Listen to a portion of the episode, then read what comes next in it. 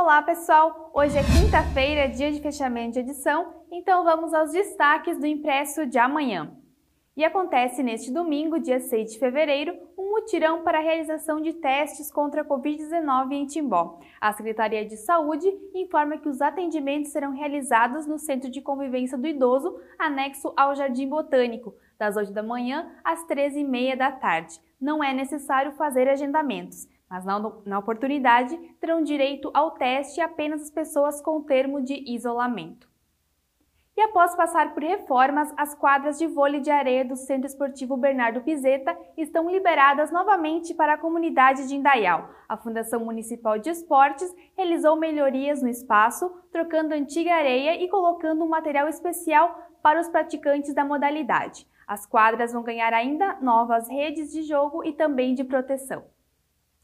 E amanhã você também confere uma matéria especial sobre o projeto de família acolhedora.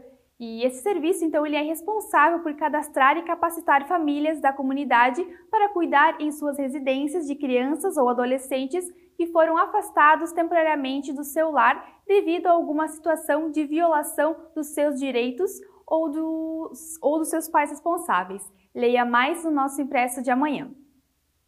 Bom, pessoal, essas e outras notícias sobre esporte, saúde, educação, segurança e economia você confere no nosso impresso de amanhã. Nos acompanhe também pelas redes sociais e pelo nosso site, sempre com muita informação. Até a próxima!